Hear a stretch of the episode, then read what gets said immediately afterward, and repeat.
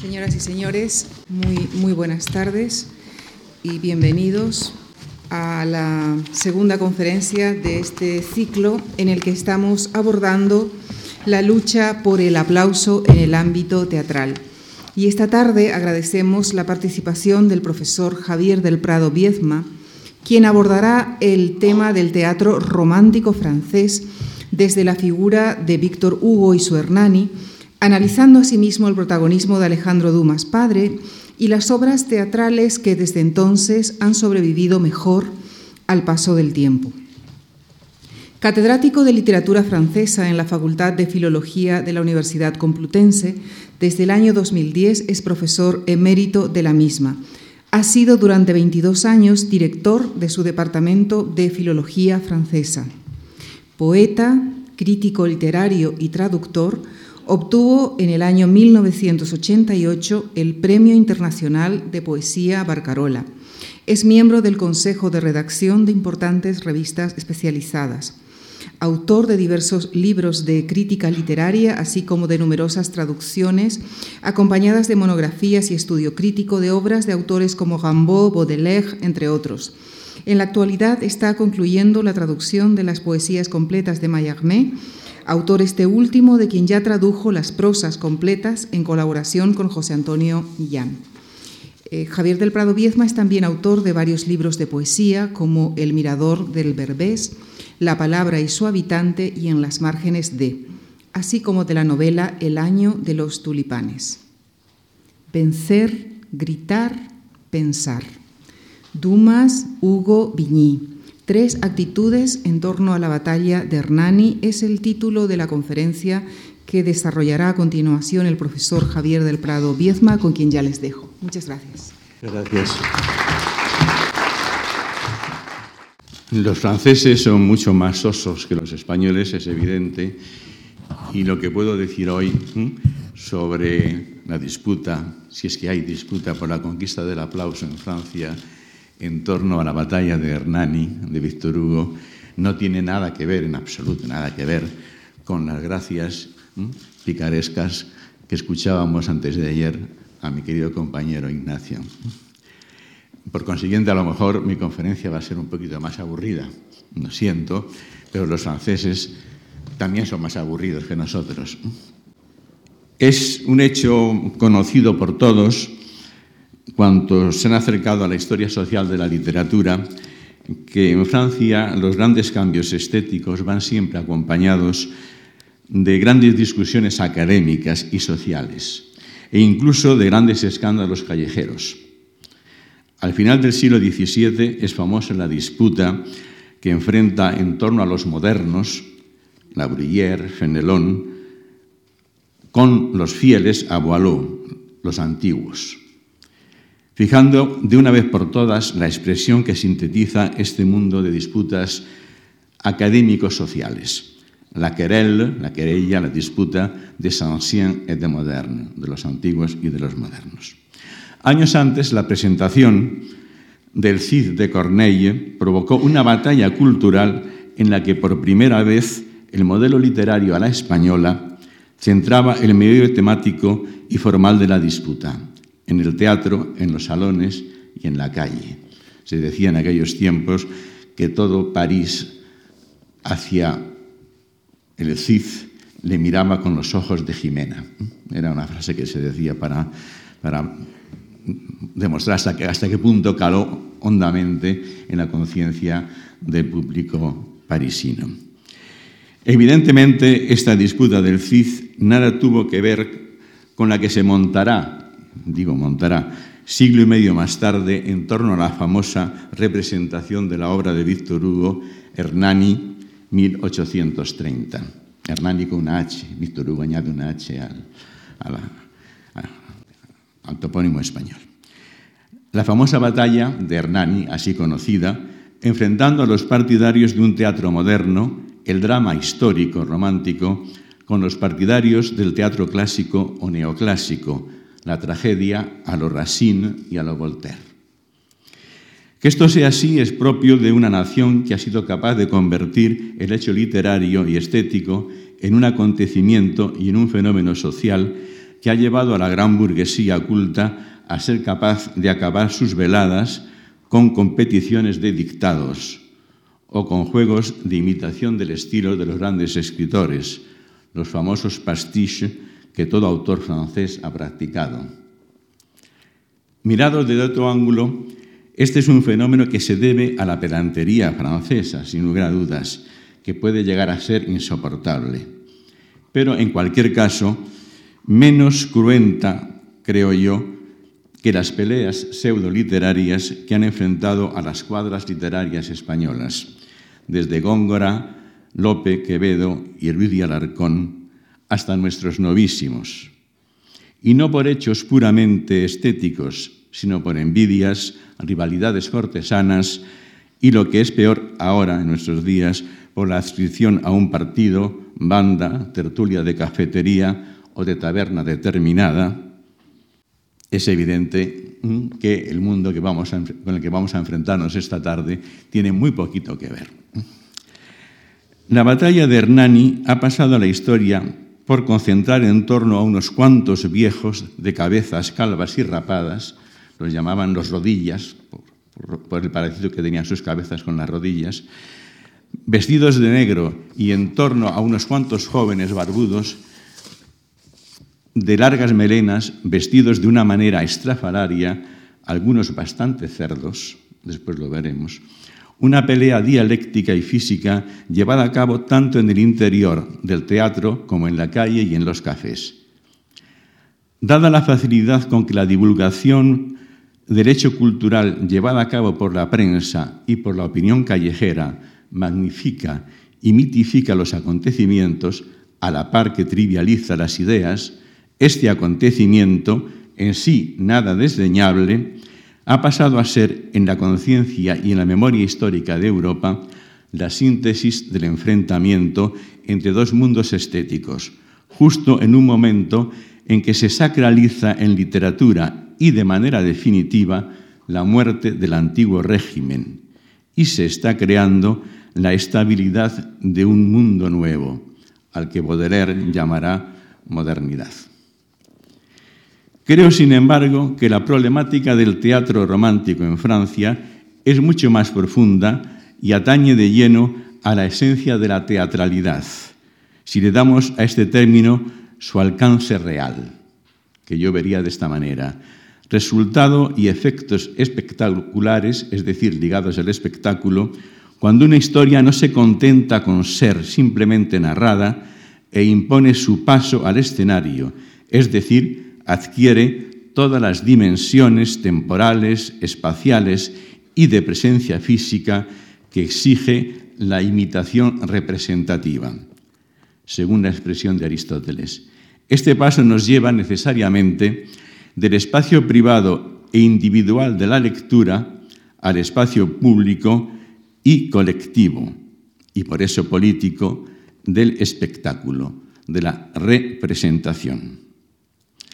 Y hay que saber que los aplausos en el mundo del teatro no se ganan necesariamente en los textos, sino que se conquistan habitualmente en las representaciones sobre el escenario.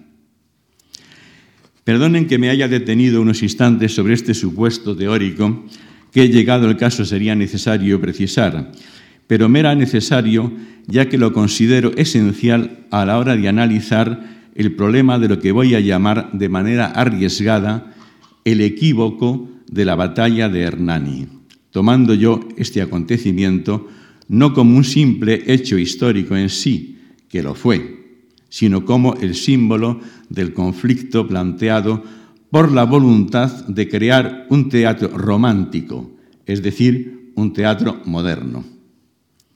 Ante las muchas posibilidades que ofrece, vamos a abordar el tema de este teatro desde una triple perspectiva, aquella que representa en primer lugar y de manera insoslayable la figura de Victor Hugo como centro y aparente triunfador histórico de dicha aventura. Es lo más común. En efecto, si se leen los manuales, da la impresión que pensar en el teatro francés de la primera mitad del siglo XIX, la segunda mitad no tiene teatro, volveré a recordarlo, a menos en Francia, no tiene teatro digno de aparecer en los manuales por lo menos. Digo, en efecto, si se lee los manuales, da la impresión que pensar en el teatro francés de la primera mitad del siglo XIX es pensar en Hernani y en la batalla campal que acompañó su representación. Y, lógicamente, pensar también en el famoso prefacio de Cromwell, 1828, dos años antes, prefacio tal vez improvisado para una obra imposible por desmesurada. Seis horas de duración, siete mil versos, la obra poética de toda una vida, sobre todo si pensamos en los libros de poesía actuales que nos ofrecen 500 versos de cinco o seis pies cada verso, ¿no? Bueno, cuatro o cinco frases para Víctor Hugo. Sin embargo, si uno considera los acontecimientos históricos, puede ver cómo el triunfador verdadero del teatro romántico, tal como entendemos hoy la noción de triunfador, en aplausos y en dinero, es, por sorprendente que pueda parecernos, Alejandro Dumas padre, el autor de Los Tres Mosqueteros. Por otro lado, si tomamos en consideración los textos teóricos que como manifiestos o como prefacios acompañan la publicación o la representación de los dramas románticos, podemos llegar a pensar que el prefacio de Cromwell y el texto de Hernani no es el primero, no es el único, no es asumido por todos los autores románticos y no defiende la perspectiva que se podría considerar más moderna en cuanto a literatura. A pesar de los elementos simbolistas que contiene el conjunto de la obra de su autor, es un texto esclavo del historicismo realista, asentado en una noción determinista de la creación literaria.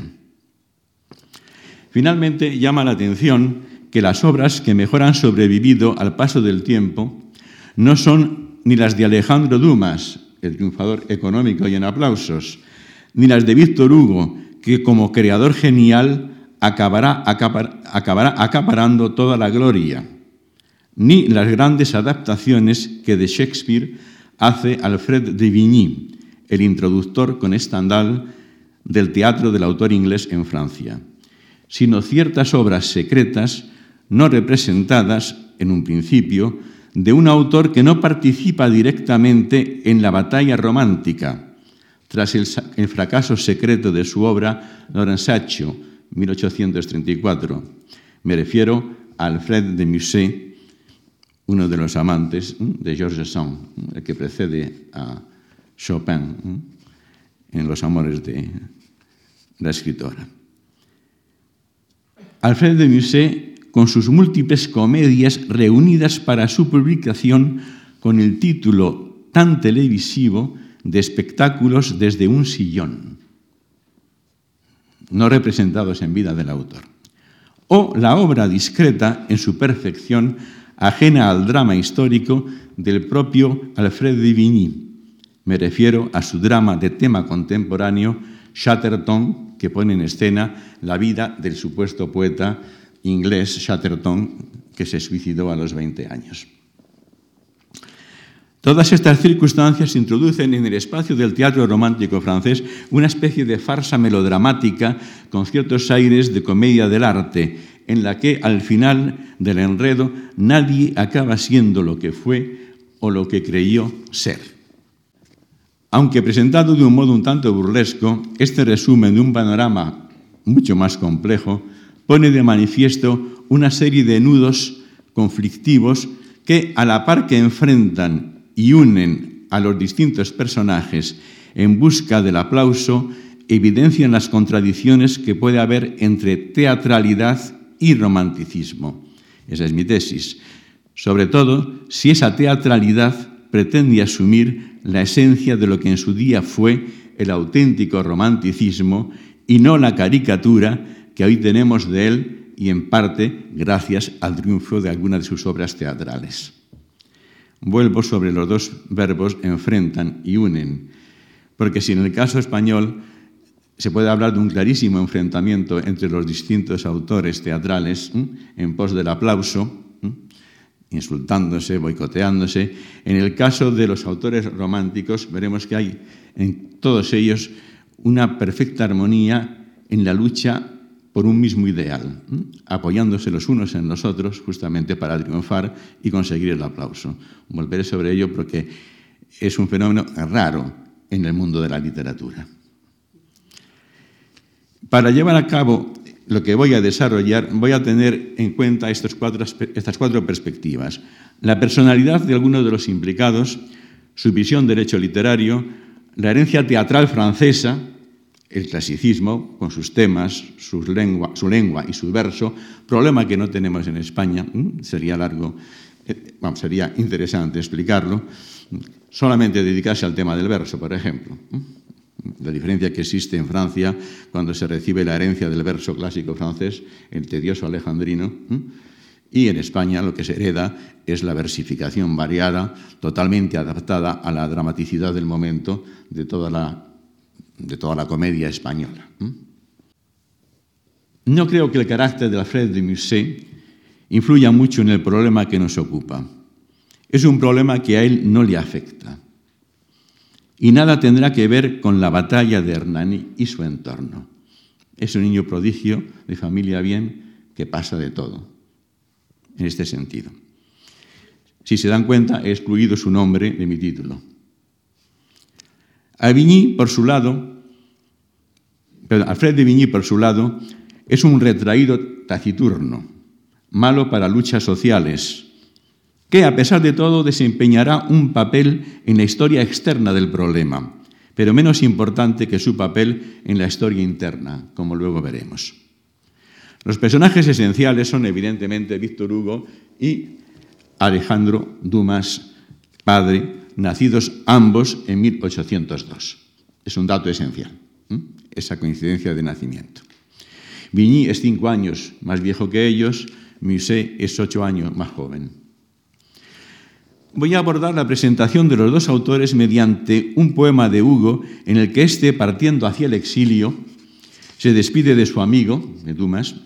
Es el poema 15 de la sección En marcha, me interesa recalcar En marcha, de las contemplaciones de Víctor Hugo, cuyo título es simplemente Alejandro Dumas.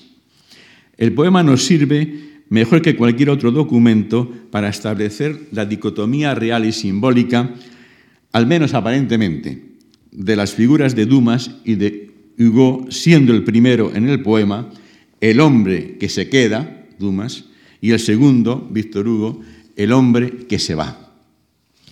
El poema nos enfrenta, pero nos presenta frente a frente a Hugo y a Dumas junto al mar, separados por la frontera física del muelle de Amberes. Hugo ya en el barco que lo llevará al exilio hacia la isla de Jersey, acaba de oponerse radicalmente a Napoleón III, y Dumas en el malecón despidiéndolo. Dice Víctor Hugo, tú de pie en el muelle, yo de pie en el puente.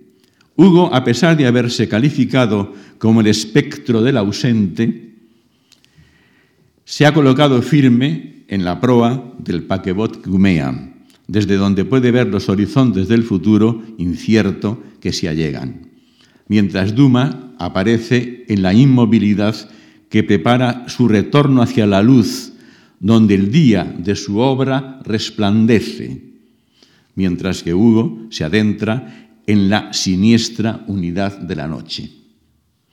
En el poema queda claro que a pesar de ser ambos poetas, dos laúdes cuyas voces se responden, para Hugo, el destino de Dumas, resplandeciente, pertenece al espacio de la conciencia creadora que se asienta simbólicamente en la tierra, en el día, es decir, en los terrenos que dominan tanto el pie del hombre como su conciencia luminosa, racional, integrada.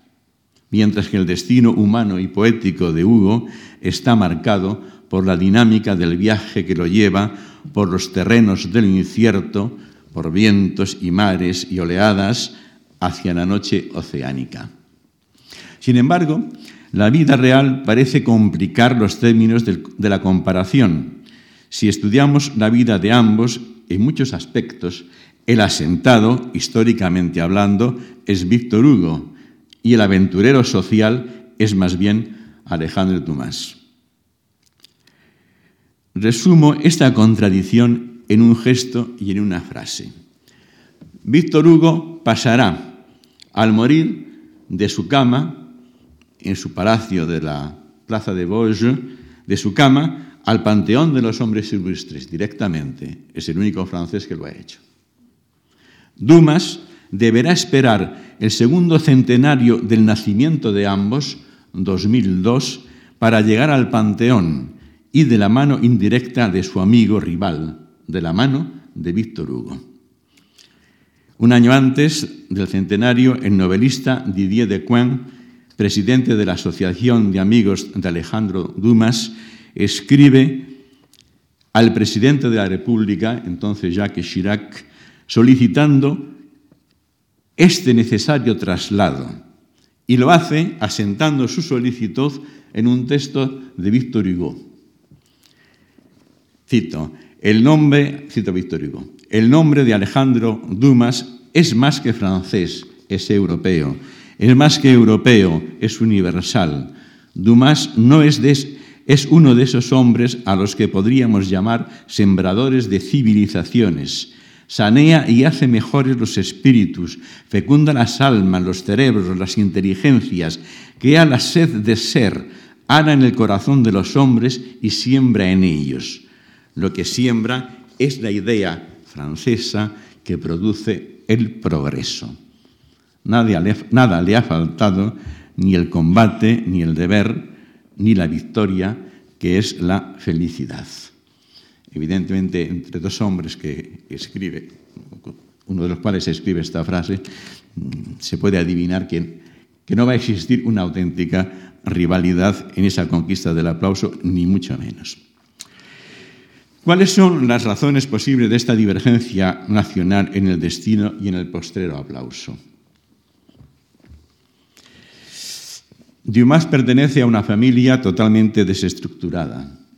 Sus ascendientes vienen del campo, por un lado, vienen de esclavos negros, por otro. Es cuarterón, o sea, es negro cuarterón, sin estudios serios, con trabajos ocasionales, lo contratará un notario porque escribe muy bien, porque tiene una buena caligrafía para hacer las actas. Tiene amantes de circunstancia, múltiples, todos sus hijos son hijos naturales, tiene un matrimonio tardío, se divorcia. Víctor Hugo es hijo de un general napoleónico de familia tradicional y de madre alto burguesa. Sus dos grandes viviendas son, por un lado, el convento de las Feuillantines, que compra su padre después de la Revolución, vive en un convento, convertido en palacio, lógicamente, y el rincón el sureste, el rincón sureste de la Place de Vosges, el actual museo de Víctor Hugo. La vida de ambos es también algo diferente, aunque no deja de ser bastante rocambolesca la de los dos. Más rocambolesca, sin lugar a dudas, la de Alejandro Dumas.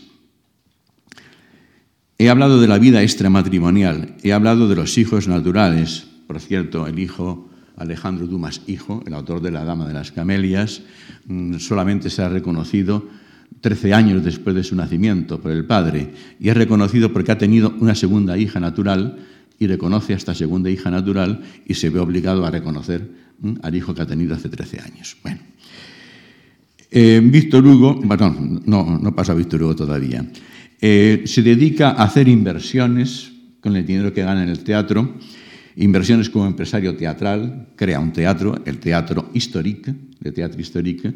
Todo el mundo sabe que las, las inversiones teatrales casi siempre llevan a la ruina a aquellos que se meten en esos berenjenales. Tiene una cantidad de deudas inmensas, juicios, juicios por culpa de las reclamaciones que le hacen, en especial un joven profesor que es el que le suministra los temas de sus novelas históricas, un profesor de historia de la Sorbona, al que tendrá que pagar a lo largo de 10 años el montante monstruoso para la época de 100.000 francos, solo a plazos. Víctor Hugo pertenece a una familia integrada, padre y esposo más o menos integrado, a pesar de las amantes que tiene, sobre todo Juliette Drouet, actriz y después amante solo de, de Victor Hugo. No hay que echárselo en cara, su amigo íntimo, eh, su amigo íntimo Sainte-Beuve, era el amante de su mujer. Entonces, por eso Sainte-Beuve, cuando Victor Hugo fracasa en el teatro, aunque es un crítico literario muy duro, no se meterá con él, por si acaso.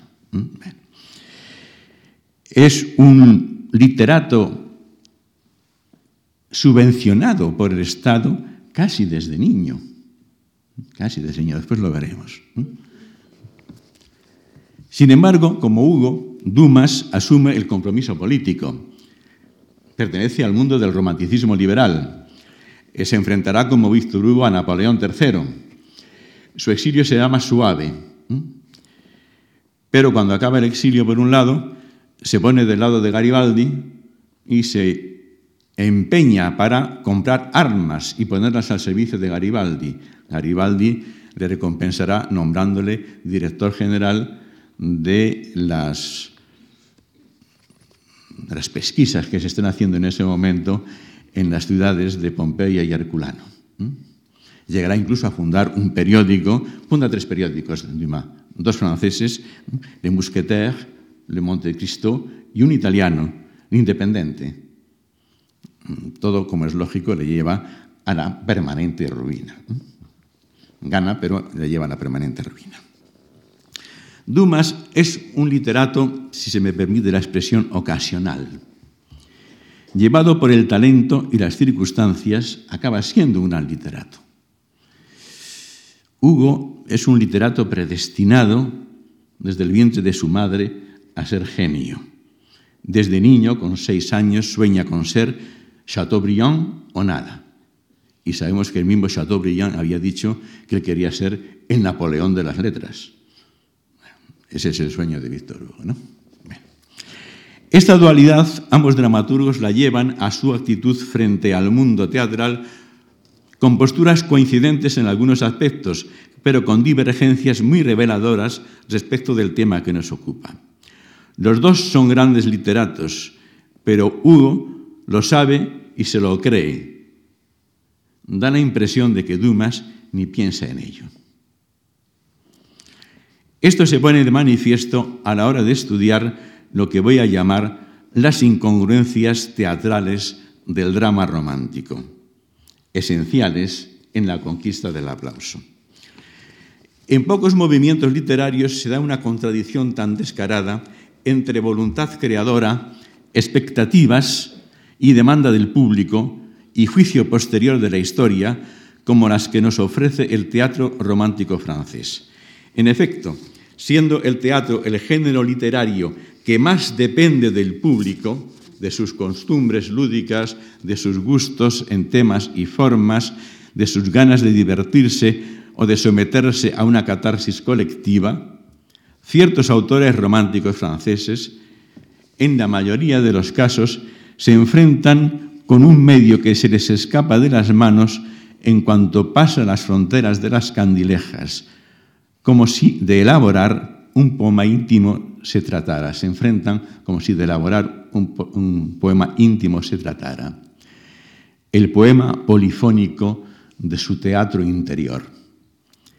Pero este teatro interior, puesto en escena, no siempre es del agrado del público y no siempre propicia el éxito y el aplauso general y constante.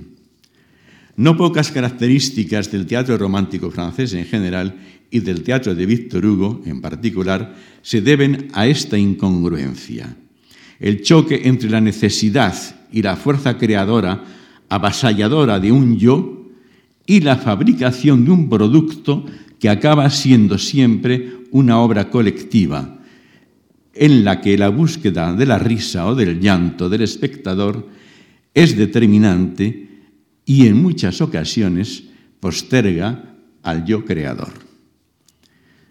Víctor Hugo es muy consciente de esta circunstancia aunque después no le haga caso.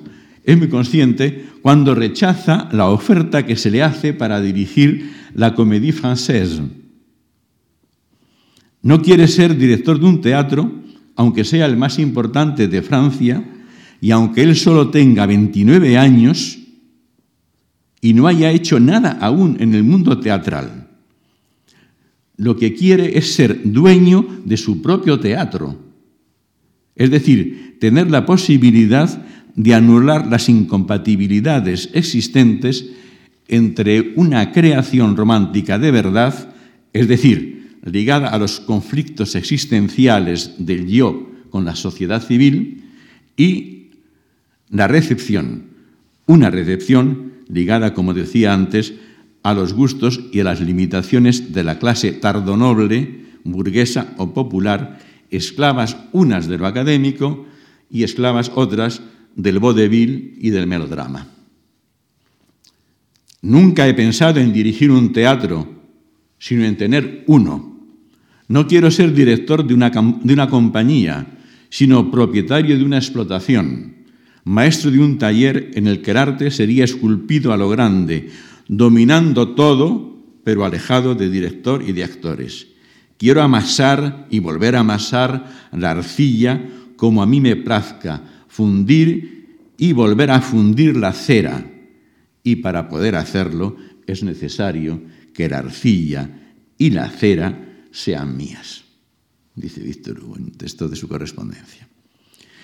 Concebido de esta manera, parece lógico que una gran parte del teatro romántico esté condenada al fracaso definitivo o al triunfo problemático sobre la escena, aunque pueda haberse abocado con el tiempo al triunfo de la lectura. Este peculiar fracaso Víctor Hugo lo comparte con los grandes autores teatrales románticos. Dumas padre en primer lugar, a pesar de algunos enormes éxitos populares de sus personajes, Enrique III y su corte, después volveré sobre este drama, Christine, Anthony, la torre de Nesle, King. Alfred de Vigny en segundo lugar, que ahora tomamos en consideración menos por el éxito de sus adaptaciones de Shakespeare, que fueron enormes sus éxitos, que por los inteligentes prólogos que las acompañan, aunque consigue un buen éxito duradero de público con Chatterton, como decía antes.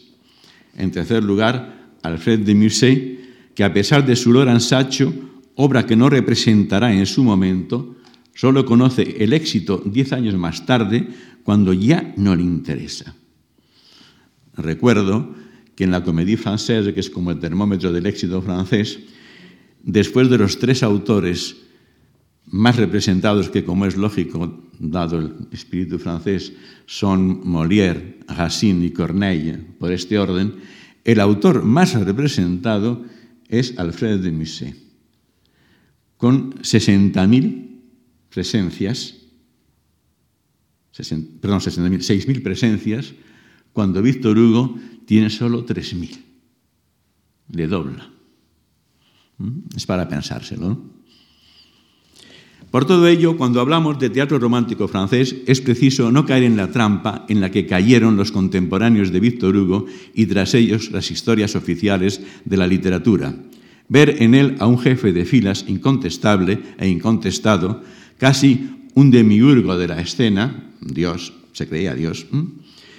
Esta visión empequeñece un panorama en el que Víctor Hugo no nos ofrece tal vez ni las obras más interesantes ni las teorías más acertadas, aunque sí los escándalos más sonados, nunca acompañado solo de aplausos, a veces incluso sin ningún aplauso. A Dumas no le hacen falta muchas teorías para triunfar. Hace teatro, como la novela, con el instinto del que domina la ficción histórica y los instintos emocionales más primarios del espectador, y sin sacralizar su condición de creador. Vemos, sin embargo, que vemos, sin embargo, cómo Alfred de Vigny, al ser un reflexivo moderno, con una conciencia estructural avant la lettre, Alfred de Vigny le es necesario justificar conceptual e históricamente sus intentos teatrales. Ya en 1958, Alfred de Vigny denunciaba la trampa en la que había caído toda una generación. En su diario de un poeta, 1858, mayo, 15 de mayo, podemos leer, Con el recuerdo de la batalla de Hernani a las espaldas, podemos leer, debido a la manía que tienen de dividir a los hombres en maestros y discípulos, se consideró el imperfecto prefacio de Cromwell y Hernani como la proclama de todos nosotros. Y es el alcance de este tándem, prefacio de Cromwell, batalla de Hernani, como inventor, como posible inventor del drama histórico, lo que es preciso aclarar. Bien es verdad que muchos aspectos presentes en el famoso prefacio pertenecen tanto al mundo eh, shakespeariano como al teatro español barroco, la dinámica formal de la obra, su inmersión directa en la historia, la mezcla de lo sublime y de lo grotesco. Ahora bien, ciertos aspectos del drama romántico francés, tales como el triunfo final de la conciencia trágica, el fatum que estructura la naturaleza del héroe y lo lleva a la catástrofe, así como su constante dimensión histórica, no pueden comprenderse sin la presencia matricial de Shakespeare en los orígenes de este teatro. Aunque tampoco debe olvidarse la influencia de Calderón en este último aspecto, la presencia del fatum. Siendo importantes estas confluencias, estas influencias españolas, consideramos que el nacimiento del teatro romántico francés arranca conceptualmente de la recepción de Shakespeare llevada a cabo por el romanticismo francés. El primer gran texto teórico que se refiere a él es el Racine y Shakespeare de Stendhal, de 1823. El texto inicia una tradición, la conciencia histórica como paradigma de la modernidad, y en esta visión de, la teatralidad moderna sí coinciden todos nuestros autores. Todos están de acuerdo en este axioma. La conciencia histórica como paradigma de la modernidad.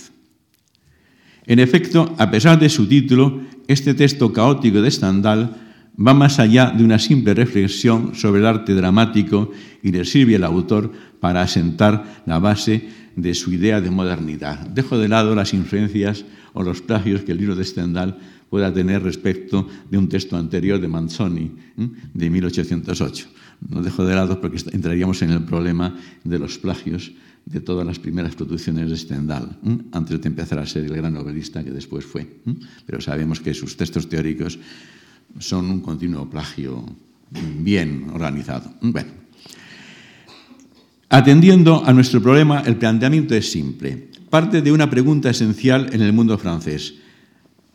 Se pregunta, para hacer tragedias que interesen al público, en 1823 hay que seguir los pasos de Racine o los de Shakespeare. Es decir, para conseguir el aplauso hay que seguir los pasos de Racine o los de Shakespeare. Por el bies del drama histórico, la respuesta nos mete de lleno en el problema político y social del romanticismo a la francesa, el alcance político del teatro y en esta dimensión política la importancia del tema de la libertad del individuo y de los pueblos. El liberalismo, que acarreará los problemas de los románticos frente a la censura y que por consiguiente va a tener una grandísima influencia en el triunfo, en el aplauso o no triunfo de las diferentes obras. Pero por el bies de lo que puede interesar al público de 1823 y concitar por consiguiente el aplauso, la respuesta de Stendhal, con su enfoque moderno y transnacional, nos lleva al necesario enfrentamiento con la esencia de lo que se consideraba lo francés, el clasicismo y sus vehículos sagrados, la mitología, la separación de los géneros, las reglas de las unidades, un tiempo, una acción, un, espacio único, y el uso casi exclusivo del verso alejandrino. Así, el teatro francés, al teatro francés se le ofrece la posibilidad de ser un teatro en prosa, vehículo este que adoptarán la mayoría de las grandes obras románticas, salvo y ese será su error de cara al futuro, el caso de Víctor Hugo. Estas tragedias deben ser escritas en prosa. En nuestros días el verso alejandrino no es la más de las veces, sino un altar para decir sandeces, dice Stendhal.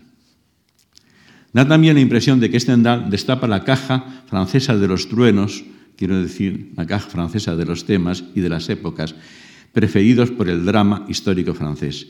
Se trata de crear, frente a la tragedia de anécdota griega o latina, propia del siglo XVII, o frente a la tragedia americanista o orientalista del siglo XVIII, ambas distanciadoras en espacio y en tiempo de los temas, un drama moderno y contextual, capaz de implicar la historia reciente y contemporánea de Francia, con Italia y España en el horizonte, mediante el tratamiento del gran tema del siglo XIX, los juegos macabros del poder, sin mistificaciones y sin distanciamientos legendarios.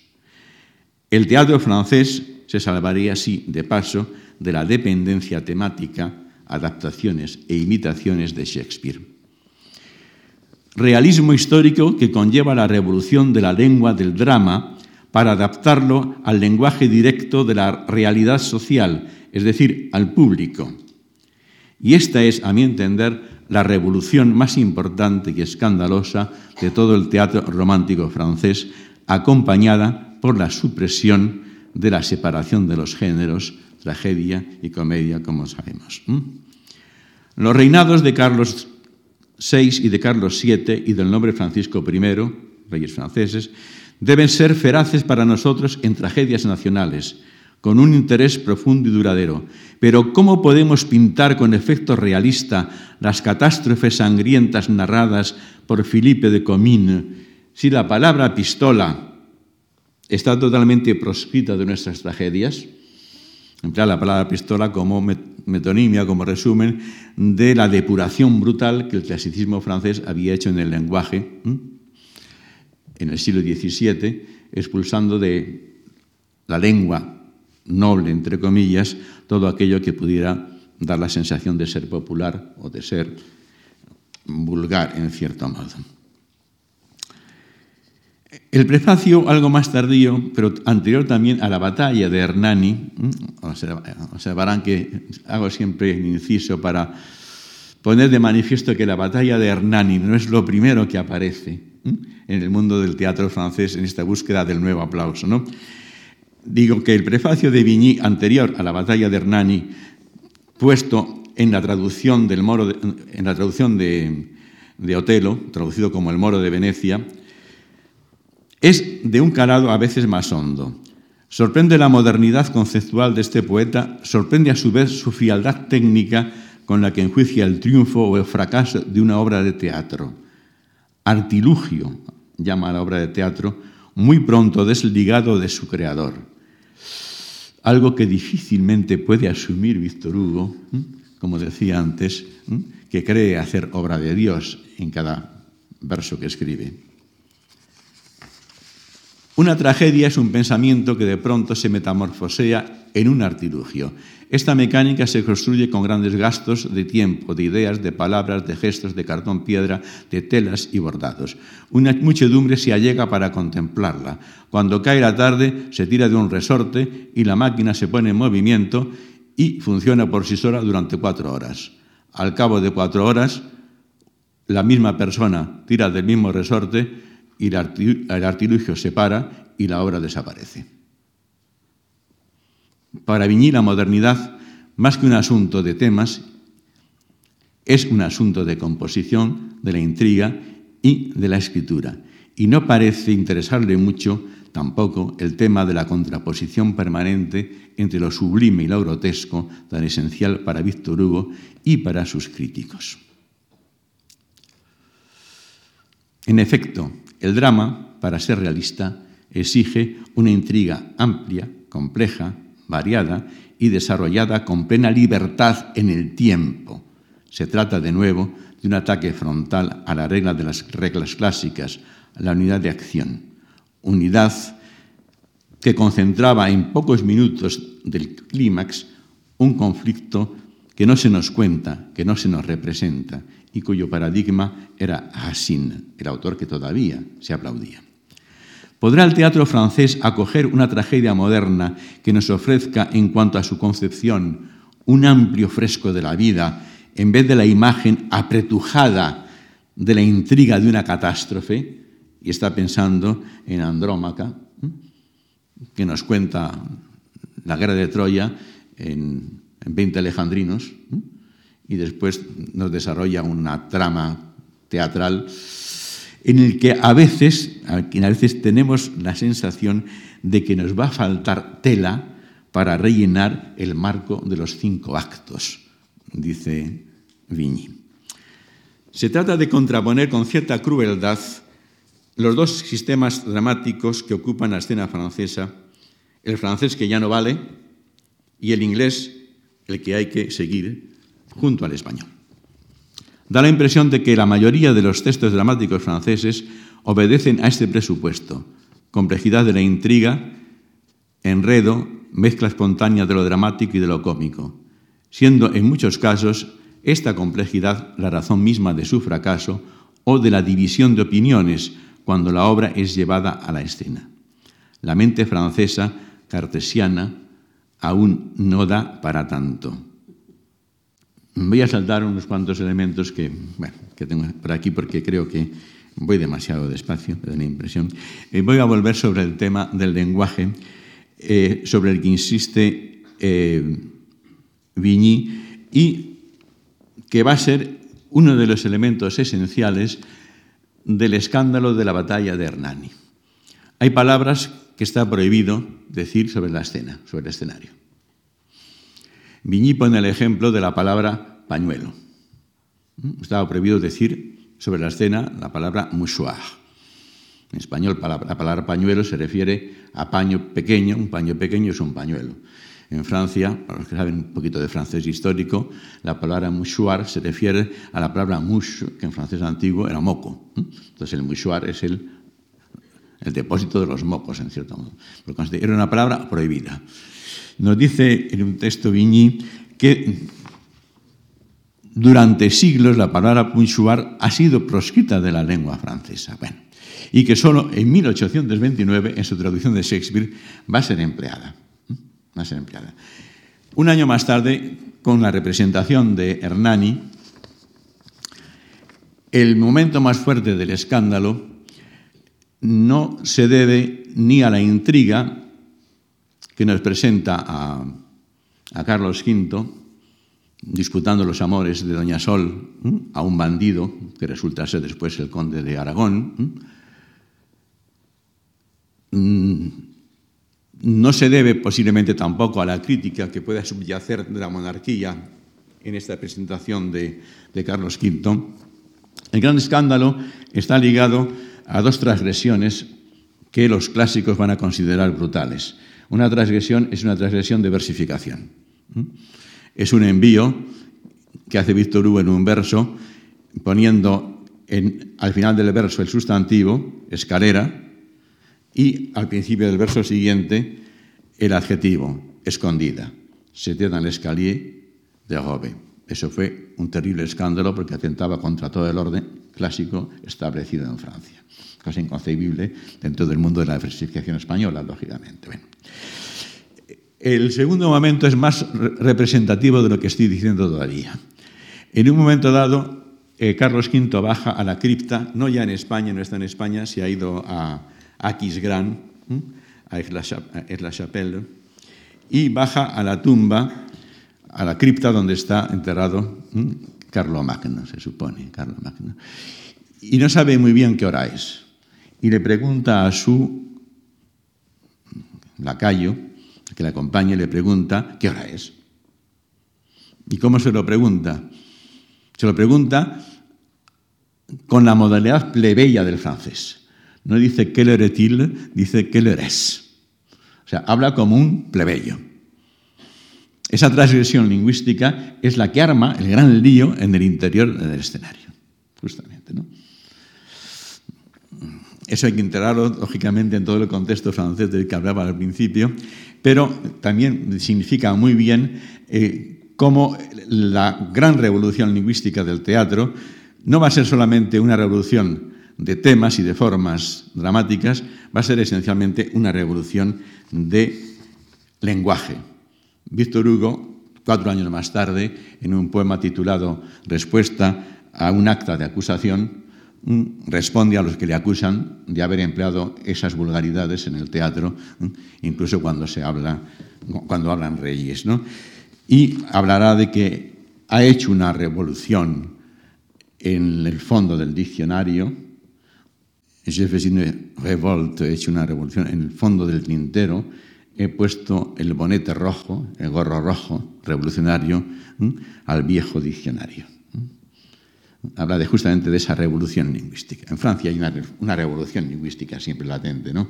Siempre latente por la incapacidad que tiene el francés de integrar en un lenguaje, digamos, central, lo que podrían ser los registros familiares normales y los registros populares. El francés tiene ese, tiene ese gran problema, pues tiene, tiene, tiene ese gran problema. Eh, frente a la escena, Víctor Hugo y, Dumas también se van a enfrentar desde la perspectiva esta de su pertenencia a dos espacios sociales diferentes. Y al hecho de que Dumas llega a la literatura como un productor de derecho literario y que Víctor Hugo llega a la literatura como una especie de Dios bajado a la tierra para recrear el mundo en poesía. Esos son los dos conceptos que enfrentan a los dos personajes. Esa es la razón por la cual Alejandro Dumas no tiene ningún problema en colaborar con quien sea. Las tres primeras obras teatrales que hace, las hace en colaboración con tres amigos. Pero me voy a detener en un ejemplo extraordinario, maravilloso, que pone de manifiesto esta falta de sentido de la autoría romántica en Dumas, y el sentido de la colaboración entre todos ellos. En, 1800, perdón, eh, sí, en 1828 em, presenta Dumas un drama Cristina de Fontainebleau. Es rechazado por el comité de lectura, lo vuelve a presentar en 1830 y es admitido. Eh, se monta la obra y es un fracaso estrepitoso.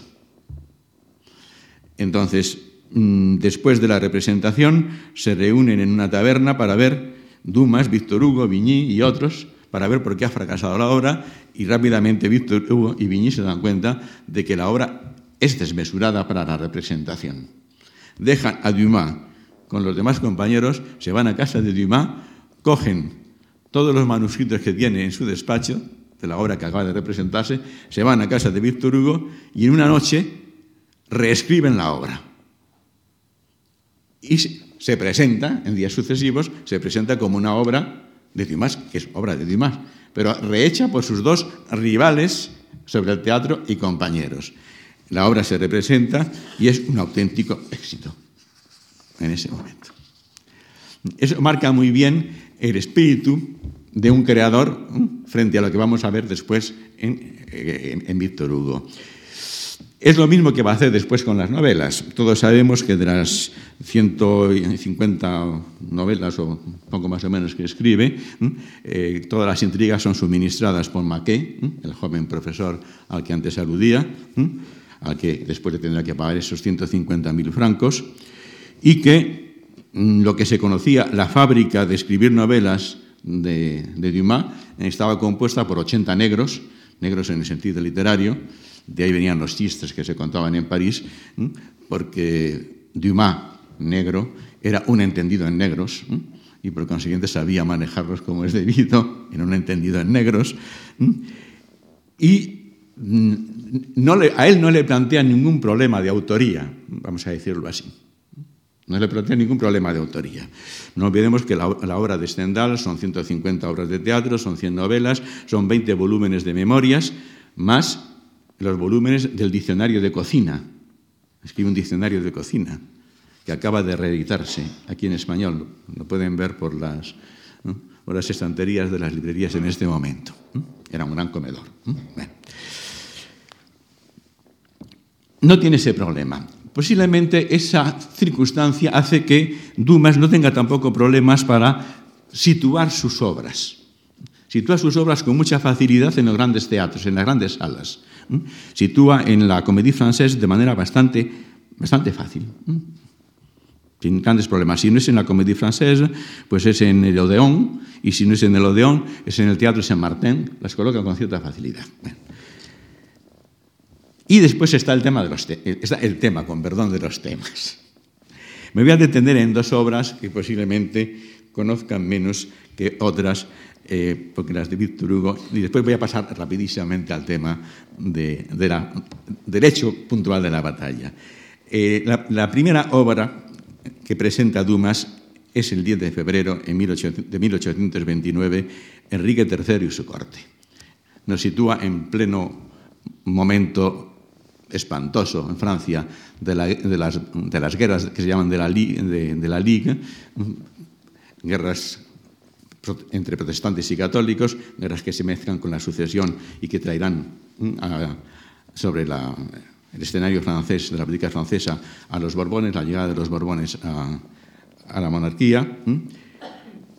Es una intriga donde María de Médicis maneja a todo el mundo como sabía manejar una Florentina eh, el cotarro político, envenenamientos, eh, pañuelos eh, impregnados de veneno que tienen que matar a unos pero matan a otros. Es decir, Stendhal elige maravillosamente bien un momento histórico que a los franceses les vuelve locos que es el final del siglo XVI, principio del siglo XVII. Y sitúa eso donde, en un decorado totalmente familiar para los franceses, que es el Louvre. Eso ocurre en el Louvre. Con una mezcla de heroísmo, hace falta heroísmo después de la muerte de Napoleón a los franceses, parece ser, es un tema básico de la historia francesa, y una mezcla de escenas de violencia a las claras o violencia retorcida, con escenas familiares, entremezcladas con grandísimas cuestiones de Estado. Se trata de la sucesión al trono de Francia, en cierto modo. Dumas pasa en una noche del anonimato a la gloria más absoluta. He compuesto más de 50 dramas, escribirá años más tarde. Ninguno está mejor compuesto. Contrariamente, a la edad de Dumas, en 1829, con 27 años, Víctor Hugo es ya un gran poeta ilustre, con pensión real, pero no ha conseguido ningún triunfo teatral. Eso será una de las razones que le van a llevar a meterse prisa para conseguir representar Hernani el año siguiente. Pero el gran triunfo no va a ser Hernani en el teatro francés, el gran triunfo va a ser otra obra de Dumas, Anthony. Anthony con THY no es nombre inglés, es el nombre de un pueblecito francés al sur de París. Anthony nos pone en escena a un bastardo plebeyo enamorado de una mujer de la alta sociedad cuyos amores son imposibles y que va a acabar en una escena de una truculencia tan, tan romántica en el sentido más en el sentido peor de la palabra, que es la siguiente. En un momento dado, un marido siempre ausente, el marido de ella, vuelve a casa, sorprende a los dos abrazados, él, Anthony, saca el puñal y la mata. Con una frase brutal que es la siguiente, se me resistía y la he matado. Cuando lo releía me acordaba de la frase que pronuncia uno de los protagonistas de el tranvía a la Malvarrosa de Manuel Vicent, el, criminal que, cuyo, juicio se realiza a lo largo de la novela, que ha matado a una chica de la huerta valenciana, dice las mujeres como las sandías. Para comérselas hay que rajarlas. No se dejaba y le di un azadonazo en la cabeza. Es un poco eso. Anthony, con esa palabra, salva, la salva a ella, salva el honor de ella, puesto que muere en sus brazos pero ante el marido es la víctima que se, ha resistido al otro, y para el público Anthony es el héroe capaz de sacrificarse por el amor de una mujer. Anthony va a ser el gran héroe popular de todo el teatro romántico francés. No es Hernani, es justamente Anthony a través de, a través de esa frase.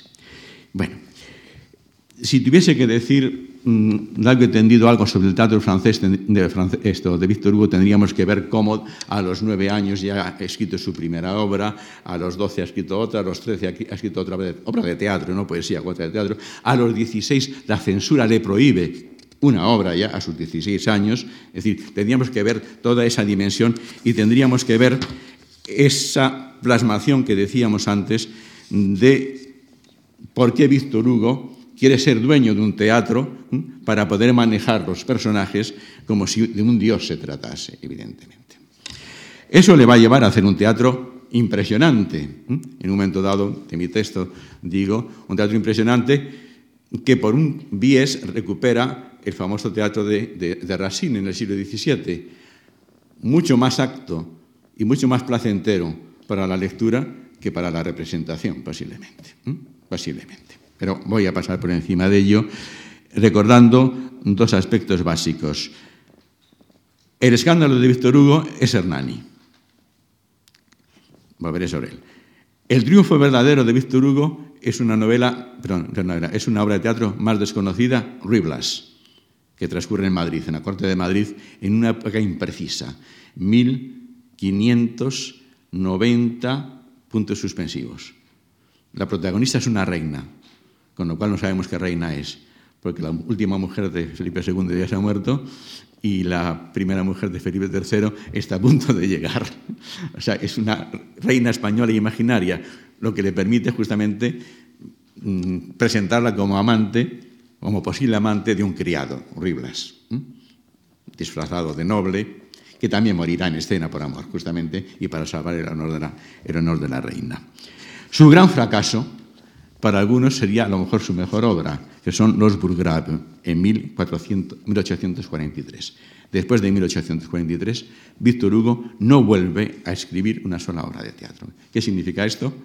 Que la vida teatral de Víctor Hugo real va de 1830, Hernani, a 1843. Puede parecer mucho en la vida de un autor que con 16 años es ya premiado por la Academia Francesa de la Lengua y que muere con 85, mm, francamente, es un periodo mínimo, lo que viene a significar que en este triunfo-fracaso, mm, del que vamos a ver después la, el cataclismo final, en este triunfo-fracaso del teatro romántico francés y de Víctor Hugo, todos los autores teatrales del romanticismo abandonan, dan la estampida desde el punto de vista teatral y se van a dedicar todos a algo que no plantea conflictos con el aplauso del público.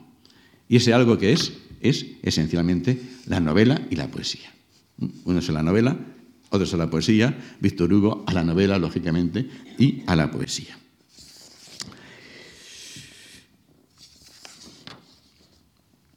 Se puede teatralizar la ducha romántica por la conquista de la escena, centrándonos en la famosa batalla de Hernani, con ocasión del estreno de dicha obra. Este estreno llevado a cabo de manera calculada en la Comédie Française, sin censura política que lo impida, ya acaban de prohibir hace pocos meses el drama Marion Delorme y la policía no se arriesga, la policía judicial no se arriesga a prohibirle a él, a Víctor Hugo, que con 27 años ya es Dios, no se arriesgan a prohibirle un segundo drama.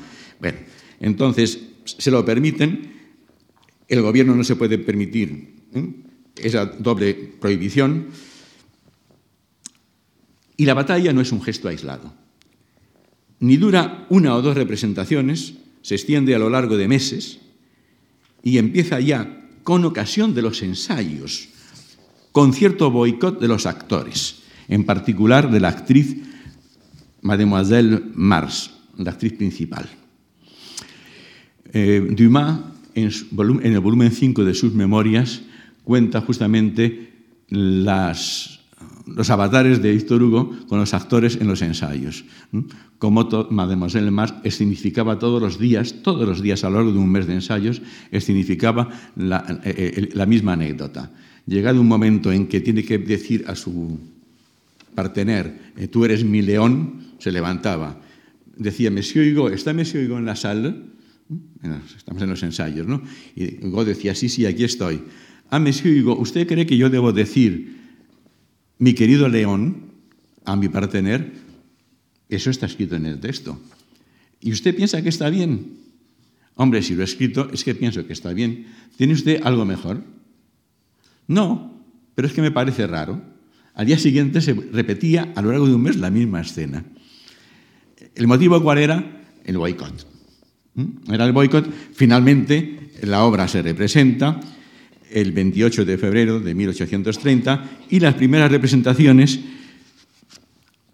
con la ocupación previa de la sala de manera grosera y sucia por los partidarios de Hugo, estudiantes, aprendices de taller, algunos jóvenes románticos que serán luego ilustres, mm, les encierran, la policía les encierra tres horas antes del estreno en la sala, no pueden salir, como no pueden salir, tienen que orinar, tienen que defecar y lo hacen en, en los sitios de los ilustres que van a venir mm, justo antes de la representación, en los clásicos. Cuando llegan estos señores ilustres, se encuentran todos sus asientos, ¿eh?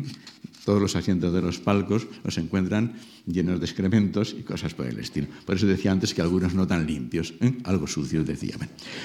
Los que conocen la escena mm, recordarán o lo habrán visto en algún momento, pues eh, cómo iban ataviados con, chalecos de color lila, de color rojo, de color verde, con, gorros de mosqueteros, con sombreros de mosqueteros y cosas por el estilo.